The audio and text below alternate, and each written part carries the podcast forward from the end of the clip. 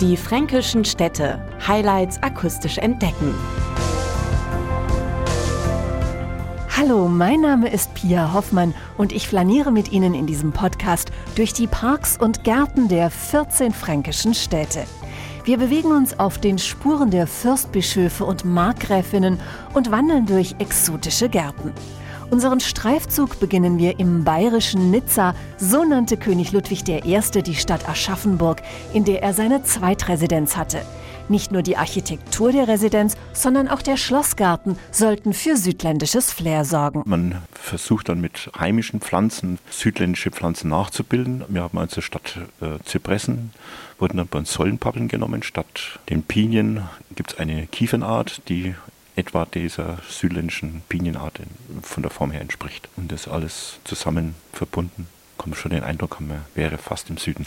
Der Leiter der Schloss- und Gartenverwaltung, Christoph Förster, sorgt aber auch für den Erhalt des Parks Schönbusch von Erzbischof Friedrich Karl von Erthal.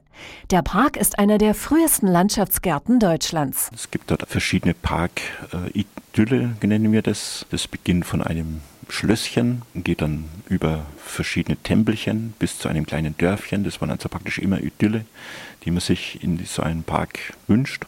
Und das Ganze soll also darstellen, dass man sich wie im Leben eigentlich auch bewegt durch einen Gang durch die Welt. Wir haben zum Beispiel auch eine Schlucht und eine Teufelsbrücke, dass man also auch dieses sogenannte schreckliche Lebenserfahrung mitmachen kann. Doch auch andere Kulturen spiegeln sich heute in den Gärten der fränkischen Städte wieder. So findet der Besucher fernöstliche Ruhe im Japangarten in Würzburg, weiß der Leiter des Gartenamts Dieter Müller. Gerade dieser Garten zeugt ja von einer sehr hochwertigen japanischen Gartenkultur und durch seine sehr, sehr vielen unterschiedlichen Perspektiven, die dort zu sehen sind, kommt mit der Zeit dann auch die innere Ruhe. Wo sich einst die Stadtmauer in Würzburg erstreckte, schuf der schwedische Landschaftsarchitekt Jöns Persson Lindahl den Ringpark. Dort wachsen über 300 verschiedene einheimische und exotische Baumarten.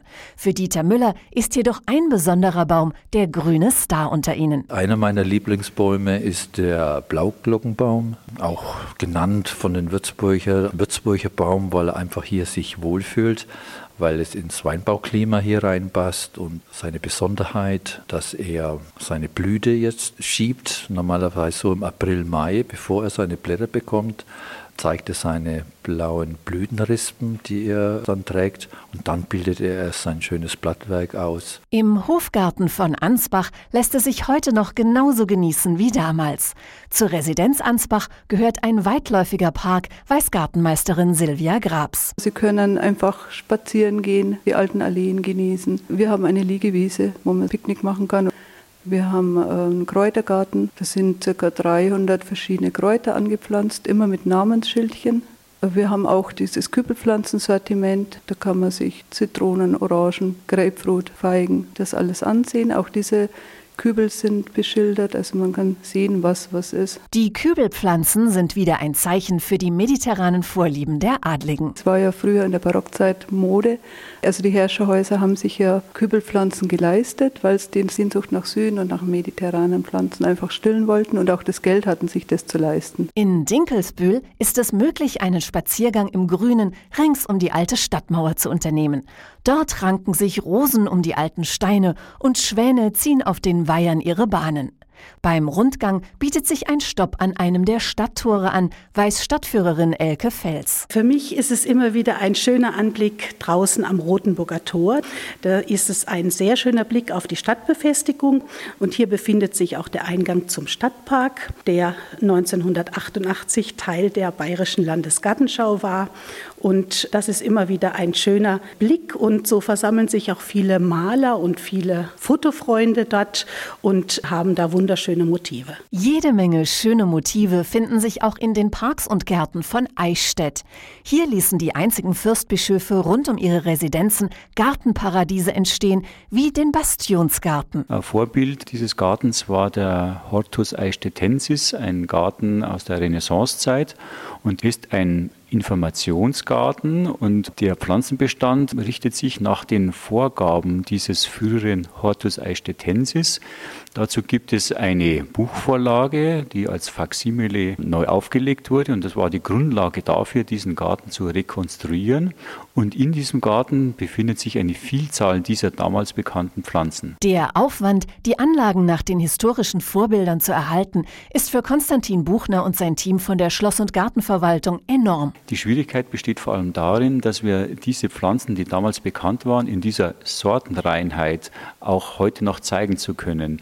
Und gerade bei der Gestaltung dieses ja, neuen Bastionsgartens ist man von Pontius zu Pilatus gegangen und ist in Europa rumgereist, um diese Pflanzen wieder zu bekommen. So kann Stadtführerin Elisabeth Graf den Gästen in dem herrschaftlichen Garten die schönsten Stellen zeigen. Für mich ist der schönste Platz oben auf der Willibaldsburg im Hortus Eistetensis, der heute Bastionsgarten heißt mit dem großen Monolithbrunnen in der Mitte, mit den Beeten, mit den fantastischen Pflanzen und dann vor allem hat man einen wunderbaren Blick auf die Stadt. In Nürnberg finden sich die Lustgärten von Kaufleuten aus dem Mittelalter.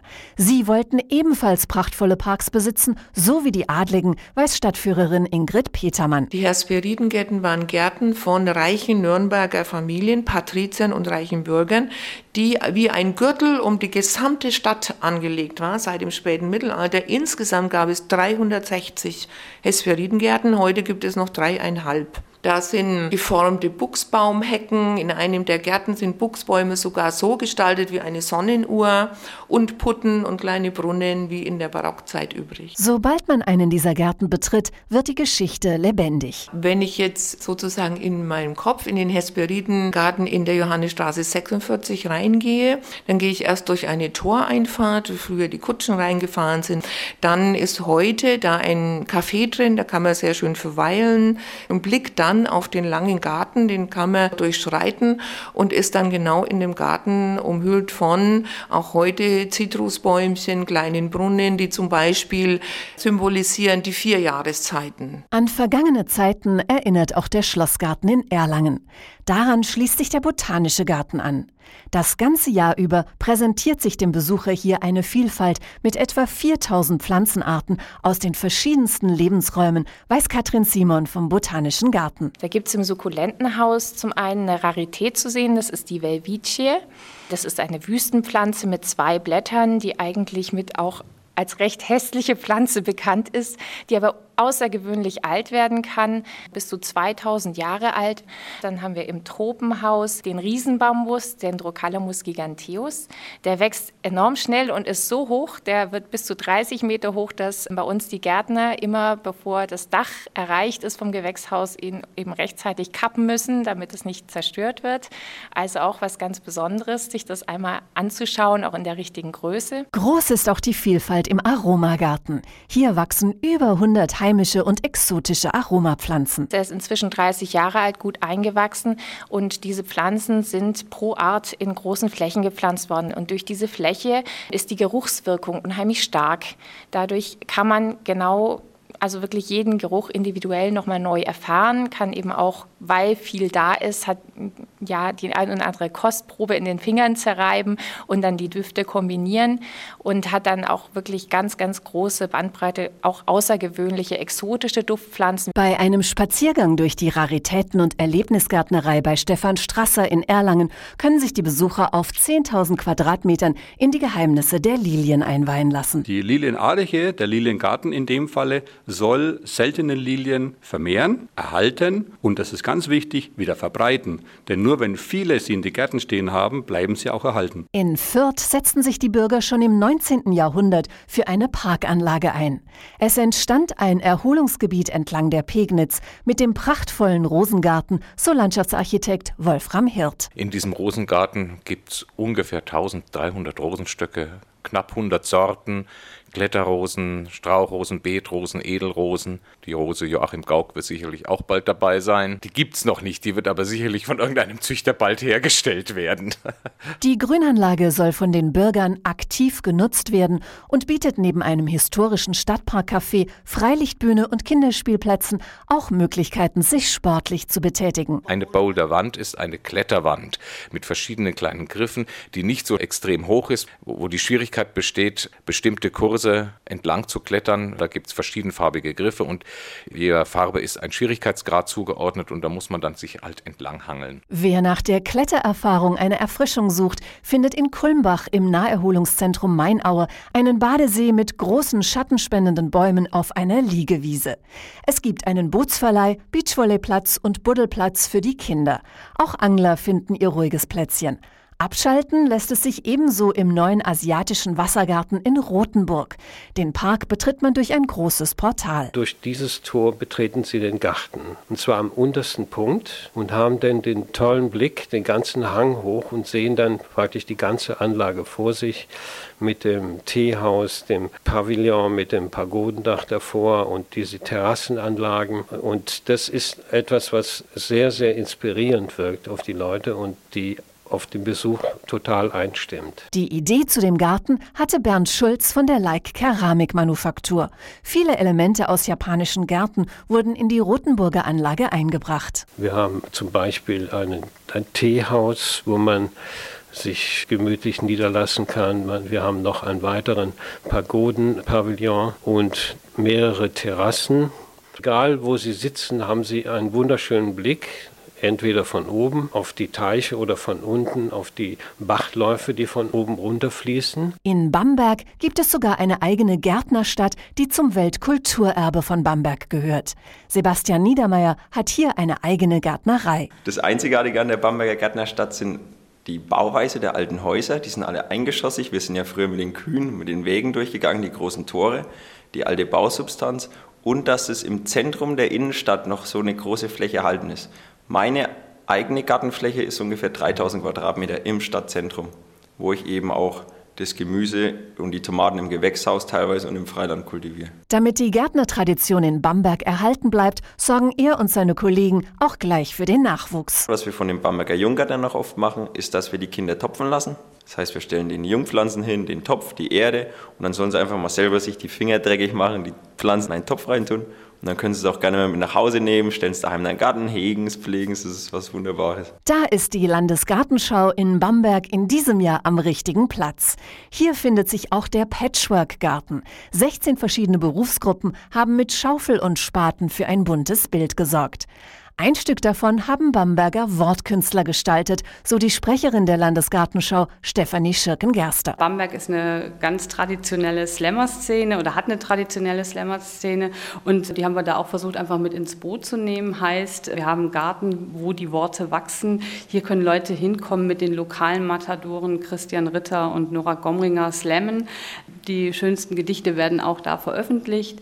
Also einfach das Thema Bamberger Kultur ist hier auch mit aufgegriffen oder weiteres Beispiel ist zum Beispiel unser Fehlfarbengarten.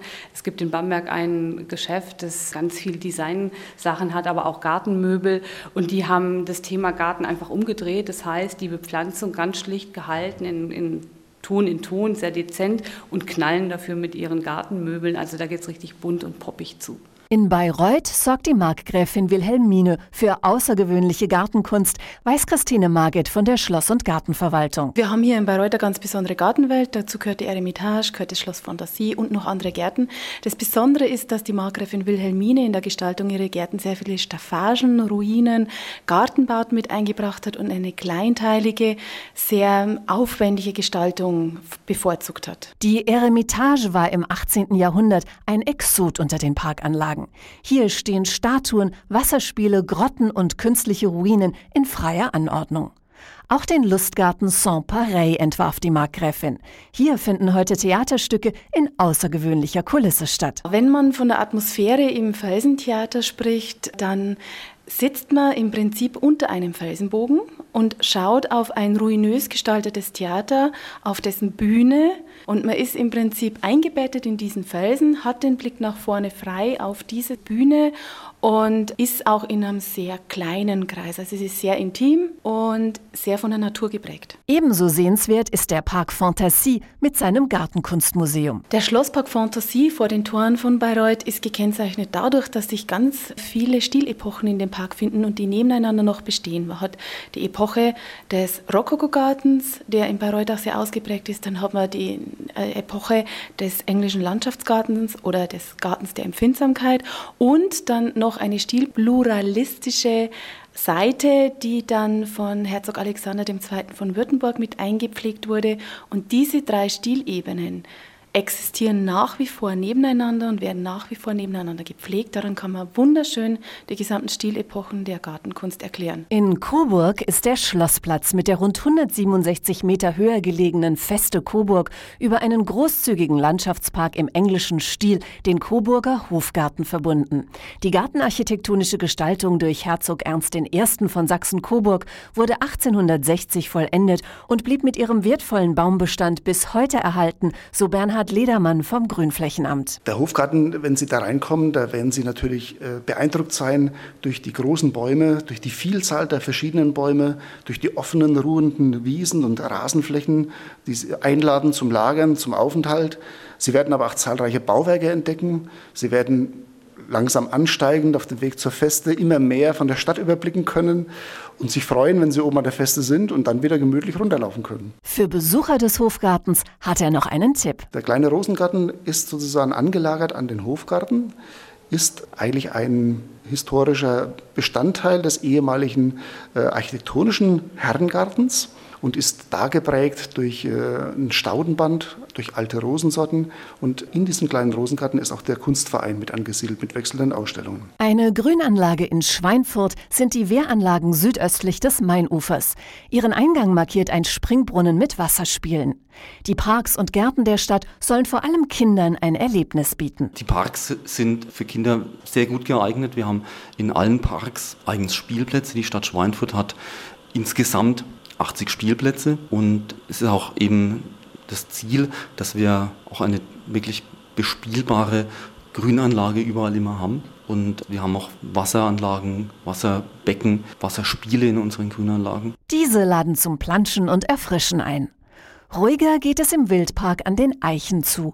Hier gibt es über 50 Tierarten, von einheimisch bis exotisch zu entdecken. Ein Aussichtspunkt im Park bekam seinen eigenen Spitznamen. Die Burg Schweinstein ist unser Gehege fürs Schwarzwild oder für die Wildschweine mit einer großen Besucherplattform, wo sie die Wildschweine von oben betrachten können. Und diese Plattform hat burgähnliches Aussehen, deswegen heißt das Ganze Burg Schweinstein. Alle Parks und Gärten sowie weitere Informationen finden Sie unter die-fränkischen-städte.de. Auch eine Smartphone-App zum Entdecken der Grünanlagen ist verfügbar. Die fränkischen Städte. Highlights akustisch entdecken.